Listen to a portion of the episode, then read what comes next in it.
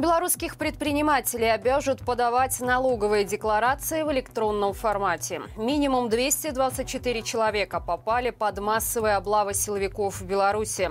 Тренажерный зал превратил жизнь семейной пары из Минска в кошмар. Подробнее об этом не только я расскажу вам далее. Вы тем временем подписывайтесь и ставьте лайк этому видео. Всех белорусских предпринимателей обяжут подавать налоговые декларации в электронном формате. По информации Министерства по налогам и сборам, это нововведение вступит в силу с 1 июля.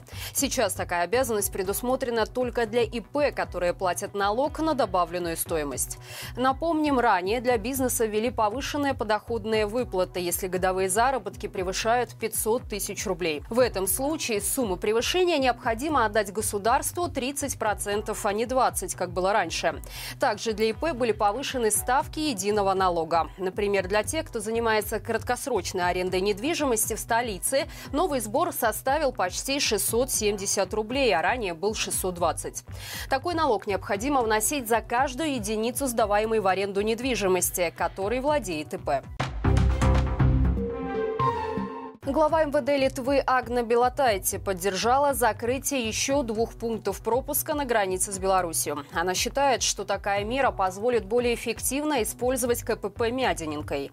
При этом Белотайте подчеркнула, что национальная безопасность Литвы является приоритетом номер один. Напомним, комиссия по национальной безопасности Литвы на этой неделе предложила правительству прекратить перемещение пешеходов, велосипедистов и другого транспорта и товаров через пункты пропуска котлов Покровка и Привалка. А еще с 18 августа прошлого года Вильнюс закрыл пункты пропуска Лоша и Видзе. Это было сделано в ответ на возможные угрозы со стороны размещенных в нашей стране наемников Вагнера. В настоящее время на границах Литвы и Беларуси действует четыре пункта пропуска. Лидер Демсил Беларуси Светлана Тихановская считает, что закрытие погранпереходов ударит в первую очередь по гражданам нашей страны, которые в большинстве выступают против Лукашенко и поддерживают Украину. Украину. Она призвала не строить железный занавес. По ее мнению, единственными, кто выиграет от такого решения, будут Лукашенко и Путин. Минимум 224 человека попали под массовые облавы силовиков в Беларуси. Такие данные опубликовал правозащитный центр «Весна», отмечая, что большинство из задержанных – женщины.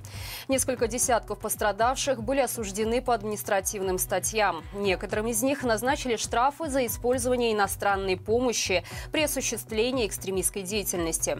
Известно также о задержаниях по уголовным статьям за экстремизм. Напомним, рейды силовиков по родственникам бывших политиков заключенных начались в конце января. В первую очередь милицию интересовали те, кто получал продуктовую помощь от инициативы «I need help by». Сведения о них силовики получили из сервиса «Едоставка», который принадлежит компании «Евроот». Среди задержанных оказалась супруга политика Николая Статкевича, который в 2021 году был осужден на 14 лет колонии строгого режима. Марина Адамович неоднократно заявляла о том, что о ее муже уже долгое время нет никаких новостей. Что с ним происходит происходит в колонии, неизвестно. Ее судили на 15 суток ареста за мелкое хулиганство. На днях она вышла на свободу. Тренажерный зал превратил жизнь семейной пары в кошмар. Истории минчан, которые купили себе квартиру в новостройке модного столичного района «Новая Боровая», поделился онлайнер.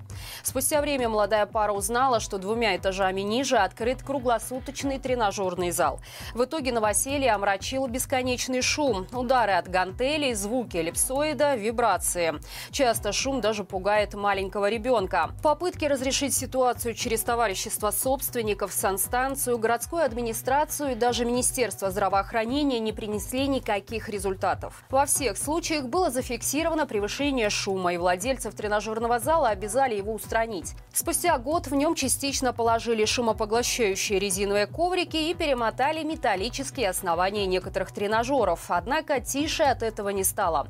Но повторное измерение шума сотрудниками Минского зонального центра гигиены и эпидемиологии показало, что все в пределах нормы. Тем не менее, семейная пара считает, что измерения проводились днем, когда в зале мало людей. Вечером же картина меняется. Жильцов дома, которые посещают эту тренажерку, тоже попросили быть тише, но и это не спасает. Как быть дальше и кому жаловаться, семейная пара не знает. Но и продавать квартиру, в ремонт которой было вложено столько средств и сил, они не хотят. Беларуси разрабатывают вакцину от кариеса. Об этом рассказал главный внештатный стоматолог Министерства здравоохранения Сергей Рубникович. По словам медика, это достаточно новый проект, который был запущен в январе. Препарат, который разрабатывает Национальная академия наук, будет препятствовать размножению микроорганизмов, которые вызывают кариес зубов, и препятствовать тому, чтобы эти микроорганизмы прикреплялись к твердой ткани зуба. Рубникович перечислил и некоторые другие научные научные разработки, над которыми ведет работу стоматологическое сообщество. В частности, разработана интересная тест-система для диагностики болезни периодонта, которая уже внедрена в клинике Минска и областные поликлиники. Напомним, ранее в Беларуси заявили о создании вакцины от запоев. А в конце прошлого года Минздрав объявил о завершении клинических испытаний отечественной вакцины против COVID-19. На каком этапе находятся разработки этих препаратов, не сообщается. Работница белорусской сети пиццерий взорвала ТикТок и заработала тысячи рублей одним незатейливым танцем. Дело в том, что у специалиста по соцсетям компании появилась гениальная на тот момент идея. Он предложил платить девушке по одному рублю за каждый комментарий под видео. Каково же было всеобщее удивление, когда пользователи начали самый настоящий флешмоб и оставили более 50 тысяч комментариев.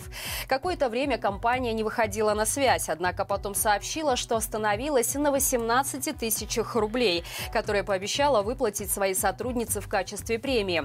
Казалось бы, история закончилась достаточно успешно, и специалист по соцсетям сумел привлечь фантастическое внимание к своему работодателю. Однако чуть позже танцевавшая девушка выложила видео, на котором сообщила, что едет вместе с ним на экстренное совещание к руководству. Можно предположить, что оно было не так уж и довольно такими неожиданными тратами. Друзья, неделя подходит к концу, а значит самое время напомнить вам о том, что наша команда подготовила для вас итоговый стрим. Теперь он будет выходить в воскресенье в 6 вечера по минскому времени и в совершенно новом формате. Обсудим с экспертами самое наболевшее. С некоторыми спикерами моему коллеге Дмитрию Семенову даже посчастливится познакомиться лично в нашей студии. Подключайтесь, задавайте нашим гостям свои вопросы и участвуйте в обсуждении главных тем недели. Благодарим вас за лайки, комментарии и подписку. Ваше участие помогает нам развиваться и делать интересный контент на любой вкус. До встречи в новом выпуске и живи Беларусь!